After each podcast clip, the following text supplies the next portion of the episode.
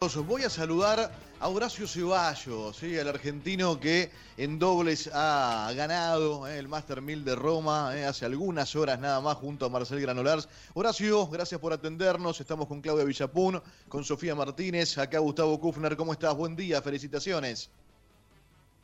Hola chicos, buen día, ¿cómo están? ¿Bien? Bien, bien, muy bien. ¿Cómo estás vos? Bien, ¿me escuchan bien?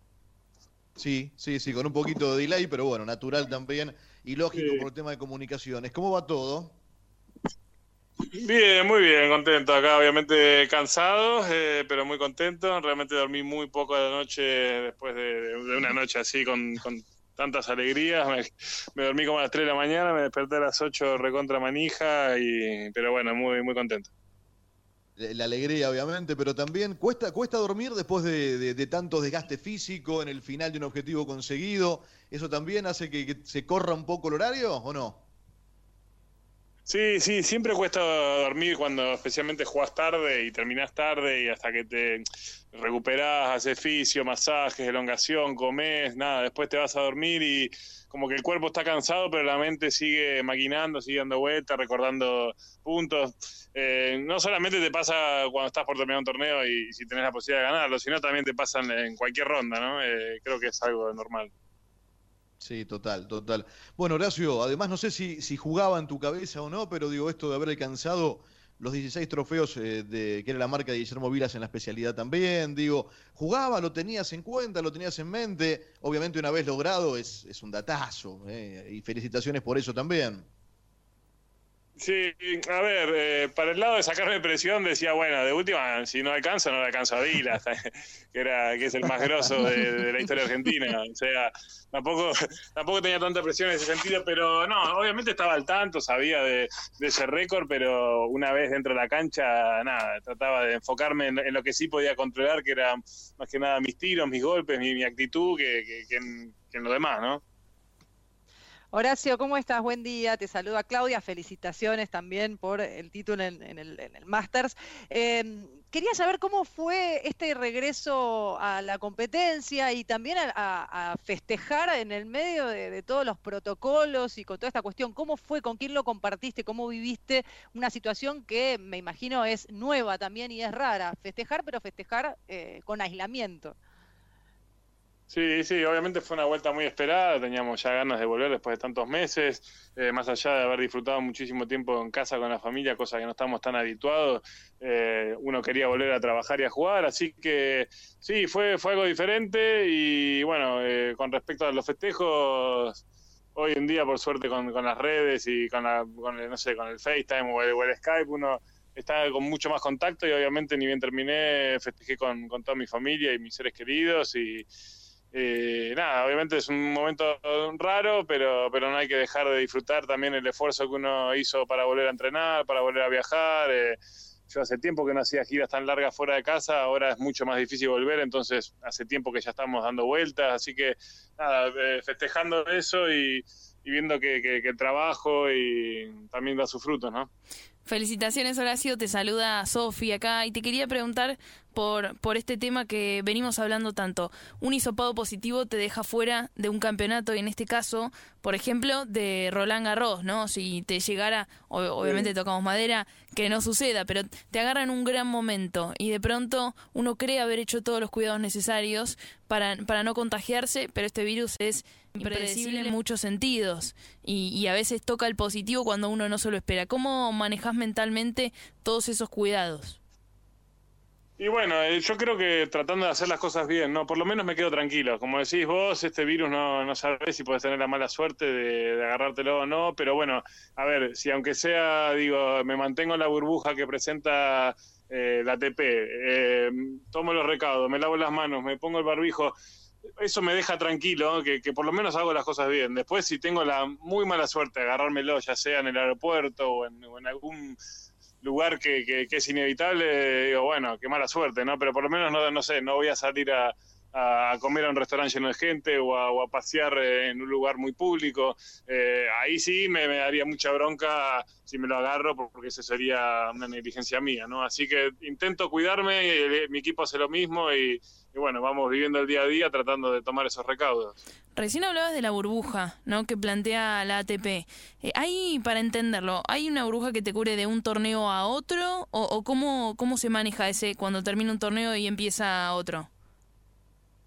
No, básicamente la burbuja sería durante la competencia, uno va del hotel al club, hotel al club sin salir, eh, nada, eh, te llevan en, el transporte que, está relativamente protegido eh, y después nada, comes y haces todos los tratamientos, todo en el hotel, en unos salones especiales que nos han puesto, ya que el hotel se mantiene abierto para, para el resto de la gente, pero bueno, cada uno estamos como separados en, un mismo hotel, pero después cuando termino acá esta competencia, competencia de acá, nada, eh, al aeropuerto, al avión, todo eso, obviamente por parte de uno y, como te decía antes, tratando de tomar los máximos recaudos posibles. Horacio, este fin de semana tuvimos, eh, bueno, el festejo de tu título que a todos nos puso muy contentos, también la victoria de, de Peque Schwarzman primero con Nadal y ayer contra Shapovalov y la final que tiene que jugar hoy. ¿Hablaste con él?